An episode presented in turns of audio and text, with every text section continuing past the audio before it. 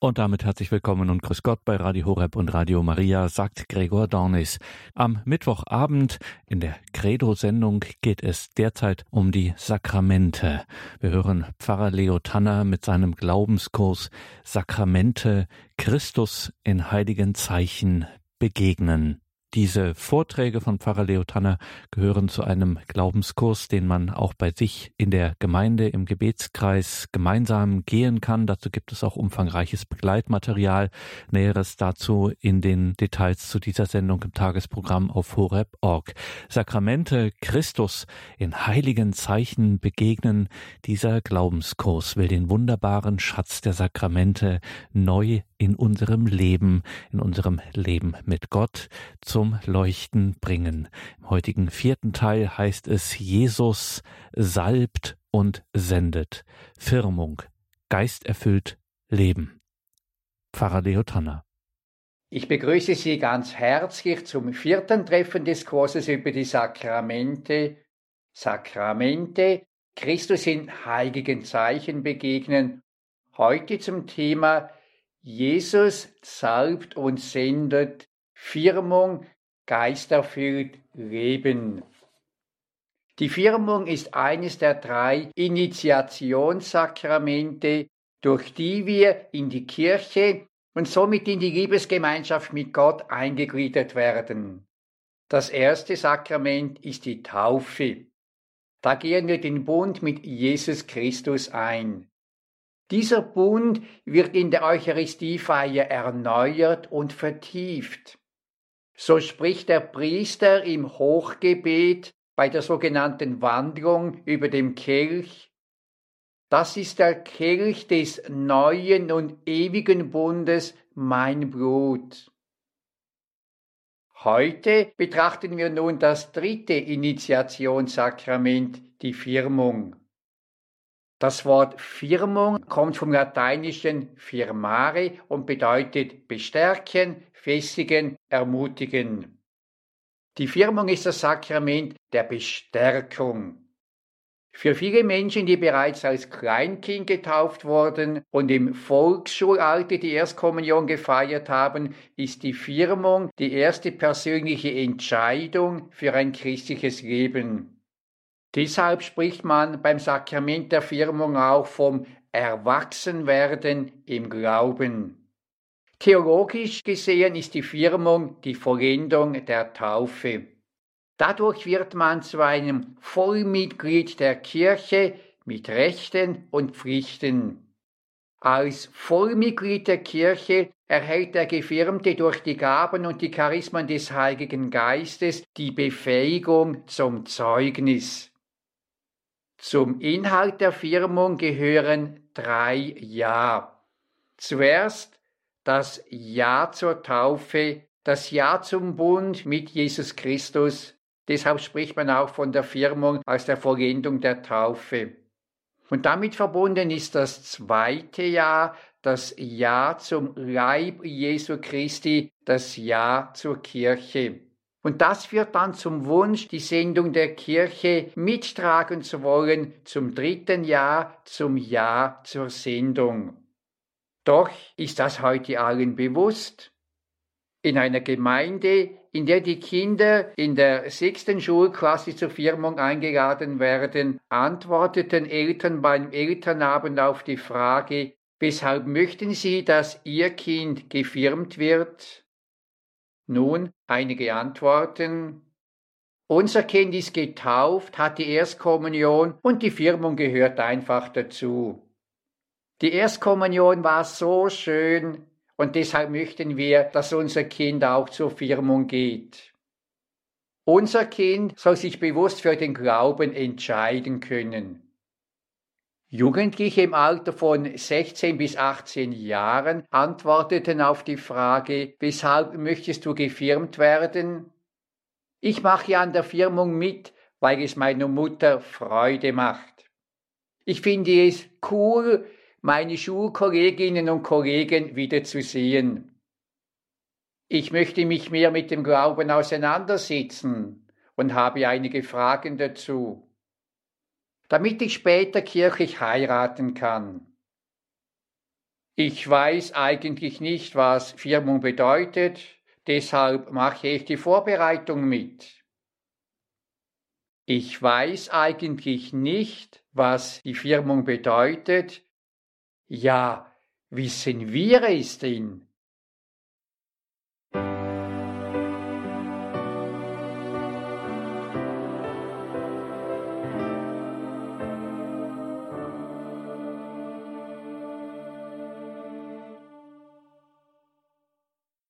Um das Sakrament der Firmung zu erklären, wird meist Bezug auf Pfingsten genommen. Wir lesen in der Apostelgeschichte über das Pfingstereignis, Apostelgeschichte 2, 1 bis 4. Als der Tag des Pfingstfestes gekommen war, waren alle zusammen am selben Ort. Da kam plötzlich vom Himmel her ein Brausen, wie wenn ein heftiger Sturm daherfährt und erfüllte das ganze Haus, in dem sie saßen. Und es erschienen ihnen Zungen wie von Feuer, die sich verteilten, auf jeden von ihnen ließ sich eine nieder. Und alle wurden vom Heiligen Geist erfüllt und begangen, in anderen Sprachen zu reden, wie es der Geist ihnen eingab. Diese Erfüllung mit dem Heiligen Geist bewirkte damals bei allen Versammelten eine große Veränderung. Die Apostel und die Jüngerschar hatten aus Angst vor den Juden die Türen verschlossen. Nun aber, erfüllt vom inneren Feuer des Heiligen Geistes, gingen sie begeistert hinaus und begannen spontan Gott zu loben. Und ihre Begeisterung steckte die Zuhörenden an. Petrus, der ein paar Wochen zuvor Jesus kläglich dreimal vor einer Magd verleugnet hatte, wurde durch den Heiligen Geist mit einer solchen Stärke, Gewissheit und Freude erfüllt, dass er vor die riesige Schar hintrat und Jesus verkündete. Dabei wurden 3000 Menschen von Jesus im Herzen so berührt, dass sie sich taufen ließen und voll Freude ein neues Leben begannen. Die Erfahrung des Heiligen Geistes am Pfingsten machte aus Aposteln kühne Zeugen Jesu Christi. In der Folge gingen die Apostel in die Welt hinaus, übernahmen Verantwortungs- und Führungspositionen. Der Heilige Geist legte in sie ein leidenschaftliches Feuer für das Evangelium, eine Bereitschaft, Leiden zu ertragen und eine Treue bis zum Tod. Ausgehend von der Pfingsterfahrung achtete die frühe Kirche darauf, dass die Gläubigen nicht nur getauft wurden, sondern auch mit der Kraft des Heiligen Geistes erfüllt wurden. So lesen wir in der Apostelgeschichte 8, 14 bis 17. Als die Apostel in Jerusalem hörten, dass Samarien das Wort Gottes angenommen hatte, schickten sie Petrus und Johannes dorthin. Diese zogen hinab und beteten für sie, dass sie den Heiligen Geist empfingen. Denn er war noch auf keinen von ihnen herabgekommen, sie waren nur getauft auf den Namen Jesu des Herrn. Dann legten sie ihnen die Hände auf und sie empfingen den Heiligen Geist. Hier wird deutlich Taufe und der Empfang des Heiligen Geistes gehören zum Christsein. Die erfahrbare Kraft des Heiligen Geistes war auch für Paulus zentral wichtig. So traf er in Ephesus auf Jünger, welche die Erfüllung mit dem Heiligen Geist noch nicht erfahren hatten. Da wurde Paulus aktiv und legte ihnen die Hände auf, und der Heilige Geist kam auf sie herab, Sie redeten in Zungen und weissagten. Apostelgeschichte 19, Vers 6 bis 7. Auch hier war die Erfüllung mit dem Heiligen Geist eine konkrete Erfahrung. Die Kirche erlebte von Anfang an, dass der Heilige Geist Menschen verwandelt. Deshalb beten wir im großen Glaubensbekenntnis, wir glauben an den Heiligen Geist, der Herr ist und lebendig macht. Das Wesen des Heiligen Geistes ist lebendig machen, ist erneuern, ist umwandeln.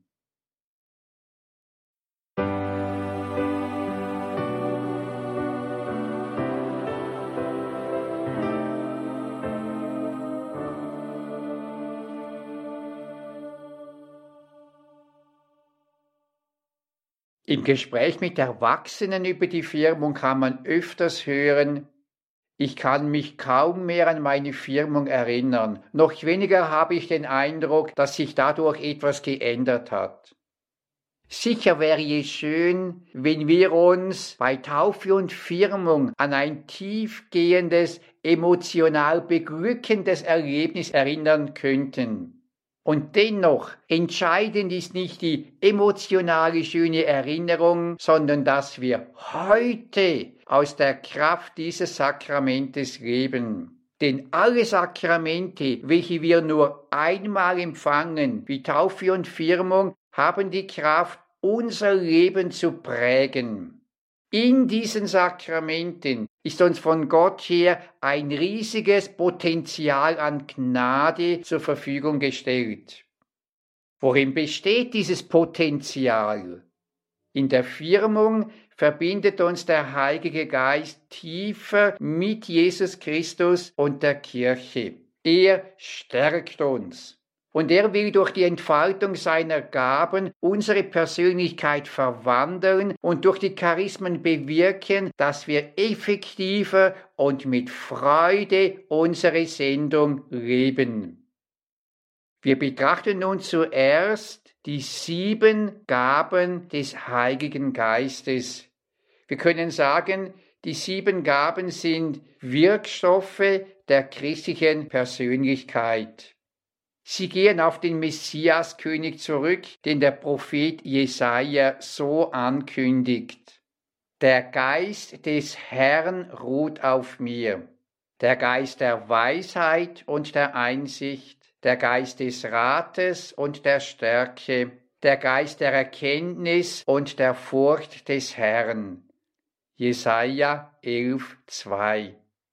Die Charakterstärken des Königs sind Weisheit und Einsicht. Seine Amtsführung zeichnet sich durch Rat und Stärke aus. Seine Gottesbeziehung ist geprägt von Erkenntnis und Furcht des Herrn. Er ist ganz vom Geist Gottes durchdrungen. Und dieser Messiaskönig ist Jesus von Nazareth. Wir sind nun in der Taufe in Jesus Christus eine neue Schöpfung geworden. Wir haben Anteil an Jesus Christus und an seiner königlichen Sendung erhalten. Und nun geht es darum, das zu werden, was wir im tiefsten sind. Die sieben Gaben, sind sieben Wirkstoffe, die unsere Persönlichkeit verwandeln und uns helfen, die Person zu werden, die wir in Wahrheit vor Gott sind. Sie machen uns dem Messiaskönig ähnlich. Sie helfen uns, unsere Schwächen zu überwinden. Sie befreien uns von den ungeordneten Neigungen und machen uns mutig und entschieden. Sie formen unseren Charakter, heigen den gebrochenen Willen, stärken uns und immunisieren uns gegen giftige Krankheitserreger des Zeit- und Weltgeistes. Betrachten wir nun die sieben Wirkstoffe. Der erste Wirkstoff, die Gabe der Weisheit. Weisheit bedeutet nicht viel Wissen, den Menschen, die viel wissen und in den Augen der Welt klug sind, sind vor Gott vielleicht töricht, weil ihnen die wahre Weisheit fehlt. Was wahre Weisheit ist, zeigt König Salomo. Ihm erschien der Herr im Traum und fragte, was er sich wünsche. Salomo war jung und sich bewusst, dass er aus sich heraus unfähig war, Gottes Volk richtig zu regieren. Deshalb sagte er, verleih daher deinem Knecht ein hörendes Herz, damit er dein Volk zu regieren und das Gute vom Bösen zu unterscheiden versteht. 1 Könige 3, 9. Diese Stelle zeigt sehr schön, was die Bibel unter der Gabe der Weisheit versteht. Die Gabe der Weisheit besteht in einem hörenden Herzen, welches das Gute vom Bösen unterscheiden kann. Der Weise nach der Bibel ist zuallererst ein Hörender. Er achtet sehr genau auf das, was andere sagen, und vor allem achtet er auf das Wort Gottes. Und auf dem Grund dieses Hörens lernt er Schritt für Schritt zwischen Gut und Böse zu unterscheiden und sich für das wirklich Gute zu entscheiden. Die Gabe der Weisheit zeigt mir persönlich, was für mich wichtig ist und was nicht, und wofür es sich zu kämpfen lohnt und wofür nicht. Die Gabe der Weisheit macht immun gegen den Zeitgeist des Relativismus, für den die Unterscheidung zwischen Gut und Bös ein Affront ist. Der zweite Wirkstoff, die Gabe der Einsicht. Der zweite Wirkstoff des Heiligen Geistes, die Gabe der Einsicht, befähigt uns, in etwas Verborgenes hineinzusehen, und zwar in die Gedanken Gottes. Das bedeutet nicht, dass wir nun alles verstehen, aber dort, wo es nötig ist, erhalten wir ein Stück weit Einsicht in die Liebespläne Gottes. Und dies befähigt uns besonders in leidvollen und schwierigen Ereignissen unseres Lebens Sinn zu erkennen. Und Sinn gibt Kraft. Wenn wir den göttlichen Sinn in schweren und schmerzlichen Ereignissen erkennen und uns entscheiden, ihm zu folgen, dann kommt die Kraft Jesu in uns und stärkt uns. Wir werden motiviert, diese schwierige Phase durchzustehen und gut zu leben. Die Gabe der Einsicht macht uns fähig, uns in andere hineinzuversetzen. Sie lässt uns hinter die Fassaden schauen und bewahrt uns davor, jeden Trend mitzumachen, nur weil das halt gerade alle anderen auch tun.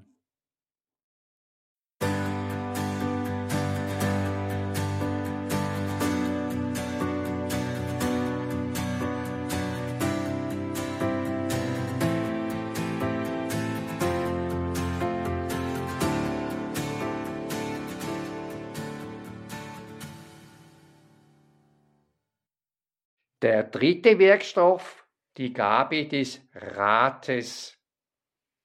Tag für Tag müssen wir Entscheidungen treffen, oft kleine, doch manchmal auch größere. Nicht immer ist uns klar, wie wir uns entscheiden sollen. Da kommt uns dieser dritte Wirkstoff des Heiligen Geistes, die Gabe des Rates, zu Hilfe. Dieser Wirkstoff setzt die Bereitschaft voraus, uns zuerst etwas sagen zu lassen, zuerst von Gott her, indem wir im Gebet und im Hören auf Gottes Wort unsere eigenen Vorstellungen beiseite legen, loslassen und Gottes Sicht der Dinge suchen. Dann aber auch im Rat von ehrlichen Freunden, die uns auch unangenehme Wahrheiten sagen und nicht nur das, was wir gerne hören wollen. So erleuchtet Gott in diesem Wirkstoff unser Herz und schenkt uns sein Licht. Und in diesem Licht erkennen wir, was die Liebe zu Gott und zum Nächsten und was die Liebe zu unserer Lebensberufung jetzt von uns fordert. Wie wir sprechen, wie wir handeln und welchen Lebensweg wir gehen sollen. Und als Folge davon können wir konkrete Entscheidungen im Einklang mit Gott treffen und auch anderen Menschen einen guten Rat geben. Der vierte Wirkstoff ist die Gabe der Erkenntnis, auch Gabe des Wissens, Gabe der Wissenschaft genannt. Und dieser vierte Wirkstoff hilft uns, die Bereiche der Welt und des weltlichen Wissens zu erforschen. Die Erkenntnis bleibt aber nicht bei der materiellen irdischen Realität stehen. Dieser Wirkstoff führt uns in ein tieferes Wissen ein und lässt uns erkennen, dass hinter dem Sichtbaren etwas Unsichtbares da ist, etwas Größeres und Faszinierenderes als das Sichtbare. So lässt uns diese Gabe in der Schönheit und Großartigkeit der Schöpfung Gott den Schöpfer entdecken. Und dabei wird uns bewusst, dass nicht vergängliche und geschaffene Dinge, sondern einzig Gott die tiefsten Sehnsüchte unseres menschlichen Herzens zu stillen vermag. Und so führt uns die Gabe der Erkenntnis, wie Franz von Assisi und viele andere Heilige dazu, über die Schöpfung zu staunen und Gottes Größe, Weisheit und Liebe zu preisen. Die Gabe der Erkenntnis bewahrt uns auch davor, uns nur von den Gefühlen, vom Sichtbaren und Vordergründigen steuern zu lassen. Ich weiß, was richtig wäre, aber mir fehlt die Kraft dazu. In solchen Situationen kommt uns der fünfte Wirkstoff des Heiligen Geistes, die Gabe der Stärke, zu Hilfe.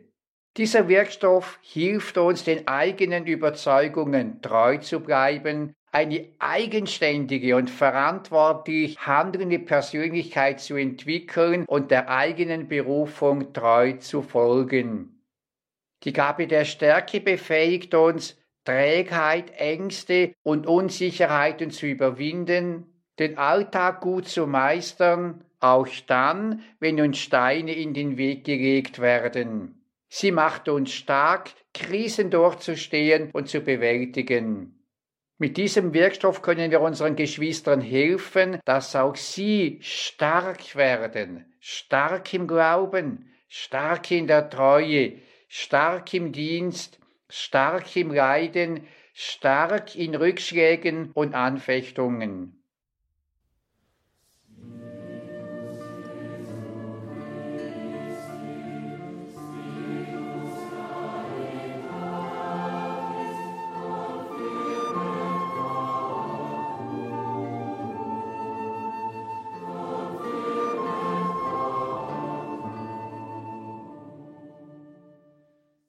Wir kommen zum sechsten Wirkstoff, der Gabe der Frömmigkeit, auch Gabe des Gottvertrauens, des kindlichen Vertrauens genannt.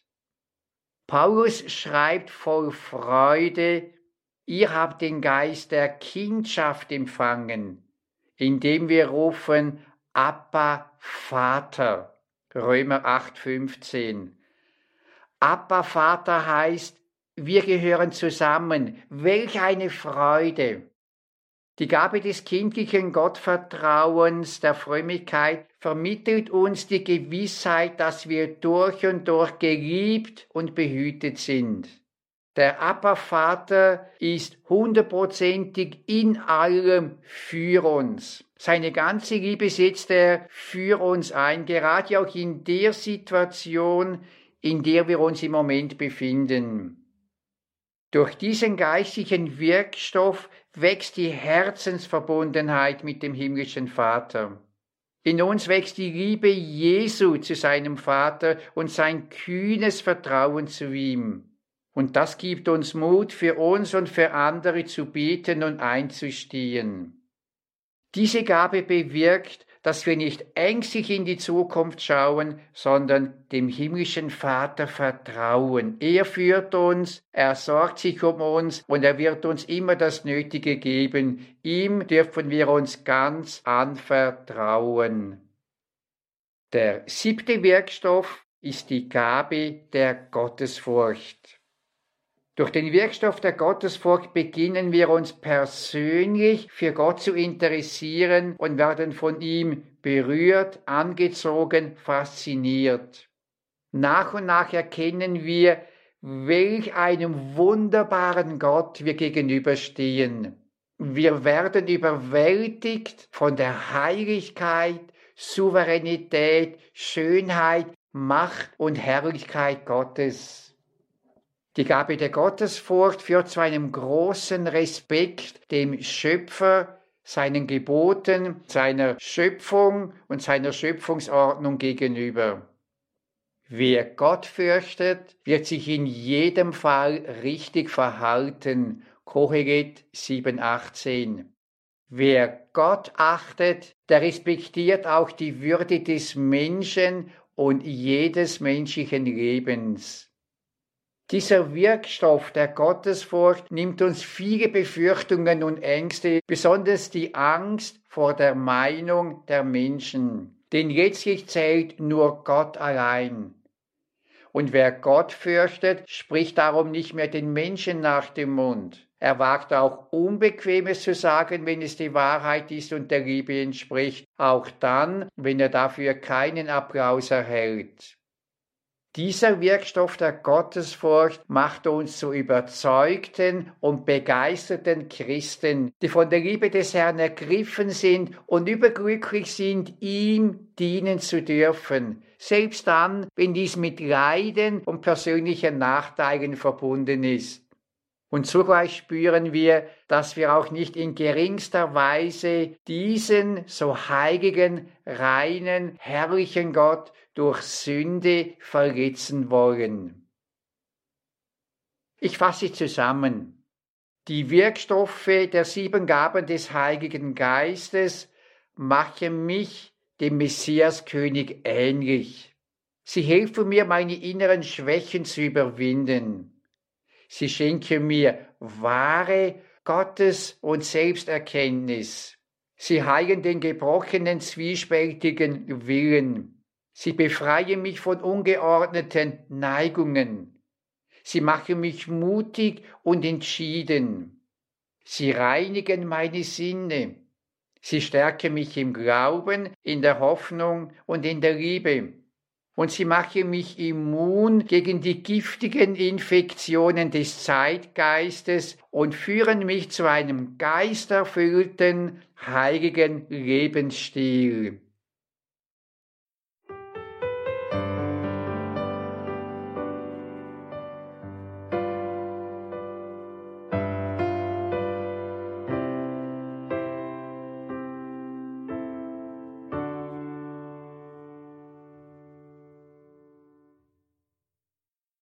Der Heilige Geist heilt unser Leben und wandelt unsere Persönlichkeit. Damit verbunden bewirkt er eine Änderung der Blickrichtung, nämlich weg von der Frage, was bringt es mir, hin zur Frage, was kann ich bringen, was kann ich beitragen. Der Heilige Geist fordert uns heraus, unsere Kräfte für eine faszinierende Aufgabe einzusetzen. Und diese Aufgabe besteht in unserer persönlichen Berufung. Jesus beruft Menschen für bestimmte Wege, Aufgaben und Dienste. So werden wir im Sakrament der Firmung, wie das Dekret über das Laienapostolat des Zweiten Vatikanischen Konzils in der Nummer 3 sagt, vom Herrn selbst mit dem Apostolat betraut. Und für diesen Dienst schenkt der Heilige Geist jeder Person besondere Gaben und Charismen.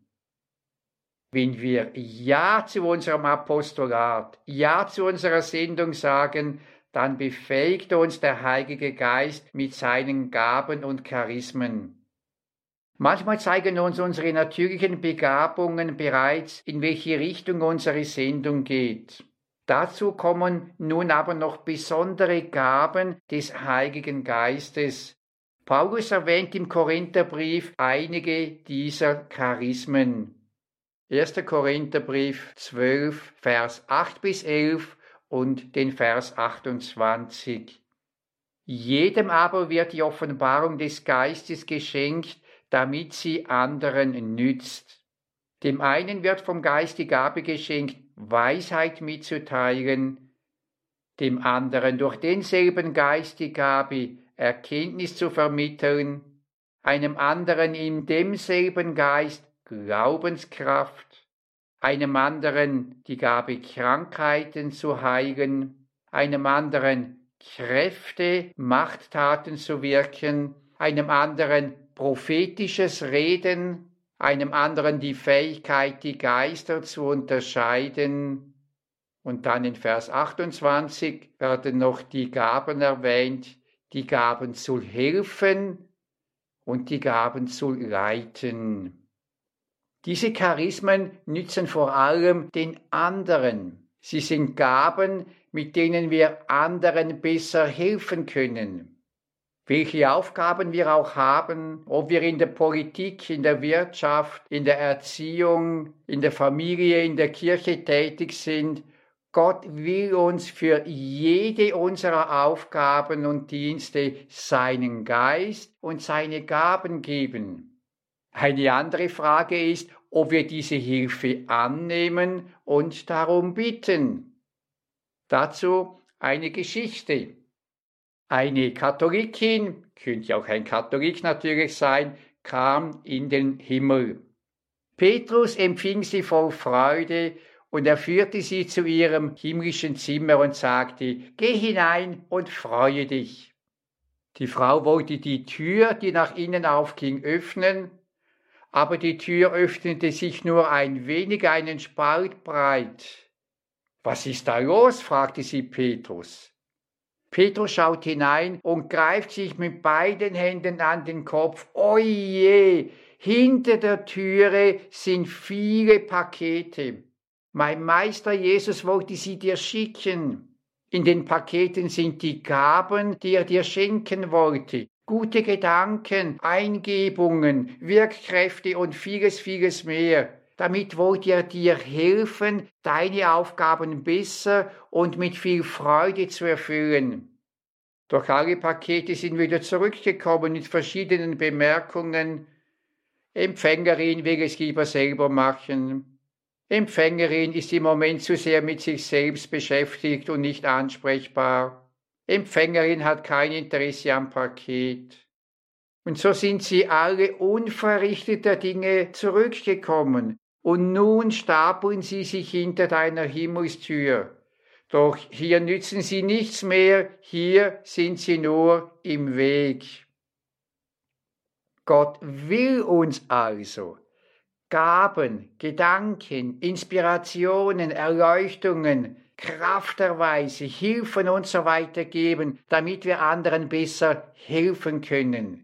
Nicht im Voraus, aber jeweils im notwendigen Moment will er uns seine Hilfen zukommen lassen.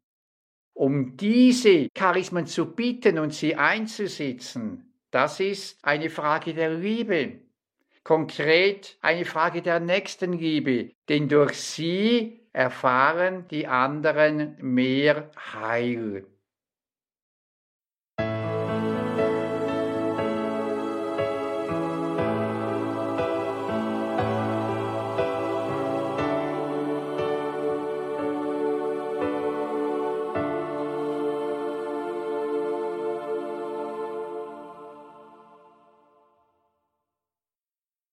Gefirmt sein heißt, den Glauben als wahre Zeugen Christi in Wort und Tat zugleich zu verbreiten und zu verteidigen. So lesen wir im Katechismus der katholischen Kirche Nummer 1303. Das zeigt, ein wesentlicher Aspekt, zu dem uns die Firmung befähigen will, ist der Mut zum Zeugnis. Jesus sagte kurz vor Pfingsten zu den Aposteln, Ihr werdet Kraft empfangen, wenn der Heilige Geist auf euch herabkommen wird, und ihr werdet meine Zeugen sein in Jerusalem und in ganz Judäa und Samarien und bis an die Grenzen der Erde. Apostelgeschichte 1.8 Der Heilige Geist will uns mit seiner Kraft befähigen, überall wo wir leben, für Jesus und die Wahrheit Gottes Zeugnis abzulegen. Zeuge Jesu kann ich sein, ohne große Worte zu machen, durch die Art, wie ich meinen Platz einnehme und lebe, beispielsweise als Mutter, als Vater, als Vorgesetzter, als Arzt, als Arbeiter in der Fabrik, als Lehrer, in ehrenamtlichen Diensten, in Leitungsdiensten in der Politik, Bildung und Wirtschaft, in der Pflege von kranken Familienangehörigen, aber auch im Büro, am Fließband, im Geschäft, in Geldangelegenheiten, bei der Diskussion politischer Fragen. Überall da kann ich bequem, egoistisch leben, auf meinen Vorteil bedacht sein oder für die Liebe, für Gott, für die Gerechtigkeit und Wahrheit einstehen. Wir können unseren persönlichen Auftrag auch in konkreten kirchlichen Diensten erfüllen. Das kann durch fürbittendes Gebet in den Anliegen der Gemeinde, von Kirche und Welt geschehen oder in der aktiven Mithilfe bei verschiedenen praktischen Diensten, die es überall auch in der Pfarrgemeinde gibt. Wir können auch bei der Pfarrgemeinde anklopfen und fragen, wo sie Hilfe brauchen. Oft sind wir mitten im Alltag zum Bekenntnis herausgefordert. Wenn über Gott und die Kirche geschimpft wird, wenn unbedacht oder gleichgültig über wichtige ethische Fragen gesprochen wird, wenn Menschen ausgegrenzt oder benachteiligt werden, dann bin ich gefragt, wie Petrus in seinem ersten Brief 3.15 schreibt, Rede und Antwort zu stehen und mich zu meinem Glauben zu bekennen. Und das ist nicht immer so einfach. In der eigenen Familie, am Arbeitsplatz, bei Kolleginnen und Kollegen und überall, wo wir mit Menschen in Beziehung sind, kann es uns schwerfallen, mutig für den Glauben einzustehen. Manchmal spüren wir, dass jetzt ein mutiges Wort wichtig und auch am Platz wäre. Doch Menschenfurcht steigt auf, Angst vor den Reaktionen der anderen. In diesem Zusammenhang ist in der Apostelgeschichte mit dem Empfang des Heiligen Geistes oft von Freimut die Rede. Es ist der Mut, frei von der Leber weg das zu sagen, was ein Mensch im Herzen trägt. Diese Freiheit und Kühnheit will der Heilige Geist in uns bewirken. Bei der Firmung wird deshalb die Stirn gesalbt, damit der Gefirmte sich nicht schäme, den Namen Jesu Christi zu bekennen. Vielmehr soll er froh, mutig und geisterfüllt mit Tat und Wort Jesus Christus bezeugen und verkünden.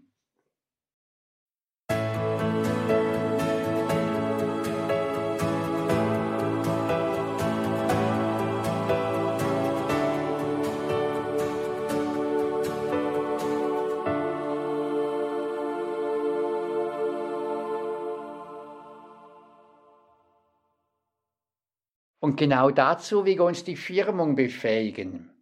Der eigentliche Ritus der Firmspendung ist kurz. Nach der Predigt des Firmspenders, meist des Bischofs, erfolgt zuerst das Glaubensbekenntnis. Der Firmant bekennt vor Gott, dem Firmspender und der Gemeinde seinen Glauben. Wie bei der Taufe sagt er zuerst Nein zu allem, was ihm und anderen schadet und nicht im Sinn Gottes ist. Widersagt ihr dem Satan und all seiner Verführung?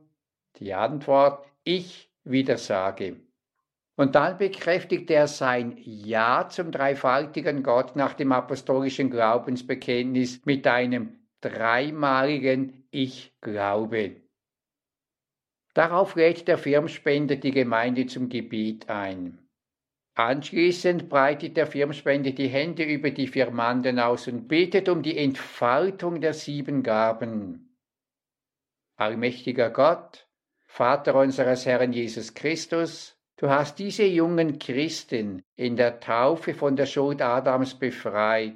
Du hast ihnen aus dem Wasser und dem Heiligen Geist neues Leben geschenkt.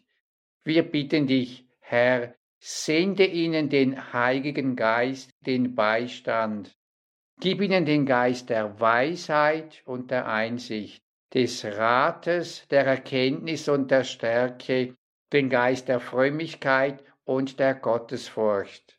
Durch Christus, unseren Herrn. Amen. Und nun kommen die einzelnen Firmanden, begleitet von ihren Paten, zum Firmspender und nennen ihren Namen. Dieser legt jetzt jedem Firmanden kurz die Hände auf den Kopf und betet still für ihn oder für sie und ruft die Kraft des Heiligen Geistes auf ihn oder sie herab.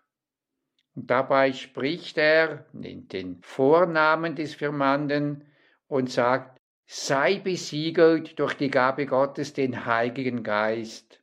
Dabei salbt er die Stirn mit Chrisam. Die Antwort des Firmanden ist Amen. Und der Bischof sagt dann darauf, der Friede sei mit dir. Er gibt dem Firmanden die Hand Und dieser antwortet, und mit deinem Geiste. Nun soll der Geist Gottes das Leben des Firmanden prägen. Dieser sagt darum, Amen, ja, so soll es sein. Ja, ich will aus dem Geist heraus leben. Die Salbung mit Chrisam wird mit Besiegeln beschrieben. Das Siegel bezeichnet die Autorität einer Person und das Eigentumsrecht an einen Gegenstand. Dieses Siegel bedeutet, dass die gefirmte Person Christus gehört in seinen Dienst gestellt ist und unter seinem göttlichen Schutz steht. Dazu prägt die Salbung dem Gefirmten ein unsichtbares Prägemal, ein Siegel ein. Wer besiegelt ist mit dem Heiligen Geist, der braucht sich nicht mehr zu fürchten vor den Gefährdungen des Lebens, denn Gott steht hinter ihm. Der Firmpat oder die Firmpatin steht während des ganzen Firmaktes hinter dem Firmanden und legt ihm die rechte Hand auf die Schulter. Damit kommt zum Ausdruck, der Gefirmte muss nicht allein durchs Leben gehen. Es gibt viele Menschen, die mit ihm gehen und auf die er zählen kann. Mit der Firmung wird der Firmant, wird sie, wird er in den Kreis derjenigen aufgenommen, die nun die Sendung Jesu weitertragen möchten.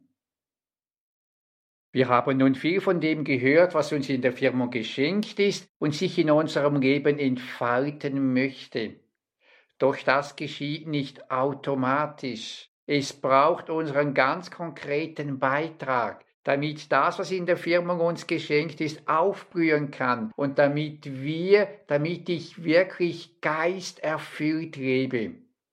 Und der Beitrag, den es braucht, so denke ich, ist zuerst einmal dass ich mich bemühe, jeden Tag die Beziehung zu Jesus Christus zu pflegen und dass ich darauf bedacht bin, dass diese Beziehung im Laufe des Lebens immer mehr wächst. Und das Zweite ist, dass wir uns unserer Armut bewusst sind. Wir können es nicht alleine und wir schaffen es nicht alleine. Wir sind angewiesen auf den Heiligen Geist. Und deshalb sollen wir täglich den Heiligen Geist anrufen. Herr, wir brauchen dich, ohne dich vermögen wir nichts. Sende uns deinen Heiligen Geist und erneuere uns von Grund auf. Amen. Und so möchte ich auch diese Einheit schließen mit einem Gebet. Herr Jesus Christus, wir danken dir, denn du hast uns im Sakrament der Firmung gestärkt und neu befähigt. In der Kraft der Gaben des Heiligen Geistes verwandelst du unsere Persönlichkeit. Um wirksam dienen zu können, gibst du uns allen vielfältige Gaben und Charismen. Wir danken dir für die Würde, mit dir zu leben und dir und deinem Volk dienen zu dürfen. Und zugleich bitten wir dich, Lehre uns immer mehr aus den Gaben des Geistes zu leben. Zeige uns die Schönheit unserer Berufung. Lehre uns voll Dankbarkeit, die Gaben und Dienste der anderen zu achten. Schenke uns Freude an der Zusammenarbeit und am Zusammenwirken mit anderen. Gib uns Freude, gemeinsam deine Sendung weiterzutragen. Und vor allem Erfülle uns mit deinem Geist, damit wir uns von Widerständen und Enttäuschungen nicht entmutigen lassen, sondern besonnen, froh und mit großer Kraft deine Zeugen in dieser Welt sind. Wir danken dir dafür. Amen.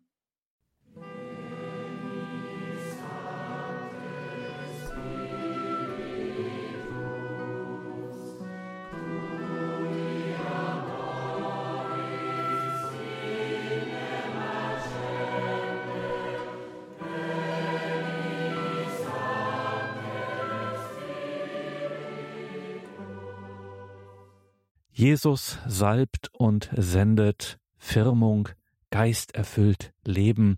Darum ging es heute im vierten Teil des Glaubenskurses von Pfarrer Leo Tanner, Sakramente, Christus in heiligen Zeichen begegnen.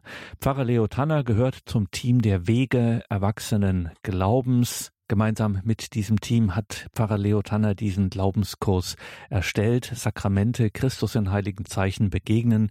Und dazu gehören nicht nur diese Vorträge, dazu gibt es auch Begleitmaterial, umfangreiches Begleitmaterial, mit dem Sie, liebe Hörerinnen und Hörer, diesen Glaubenskurs auch bei sich in der Gemeinde, in Ihrem Gebetskreis gehen können. Schauen Sie in die Details zu dieser Sendung auf horeb.org. Dieses Begleitmaterial ist erschienen im WEG Verlag. Das ist der Verlag der Wege Erwachsenen Glaubens, abgekürzt WEG. Im WEG Verlag, wie gesagt, gibt es dieses Begleitmaterial, ein Arbeitsbuch, eine DVD-ROM mit Hilfen und Materialien, wie man das, was hier in den Vorträgen zur Sprache kommt, vertiefen kann, damit so will es ja dieser Glaubenskurs, damit der wunderbare Schatz der Sakramente neu in unserem Leben mit Gott zum Leuchten gebracht wird. Wie gesagt, alles weitere zu diesen Begleitmaterialien in den Details zu dieser Sendung im Tagesprogramm auf horeb.org bzw. in der Radio Horeb App. Danke Ihnen allen fürs Dabeisein. Hier folgt jetzt um 21.30 Uhr die Reihe nachgehört. Danach um 21.40 Uhr beten wir die Komplett, das Nachtgebet der Kirche. Ich freue mich, wenn wir dann auch hier im Gebet geistlich miteinander verbunden sind. Alles Gute und gottesreichen Segen wünscht ihr Gregor Dornis.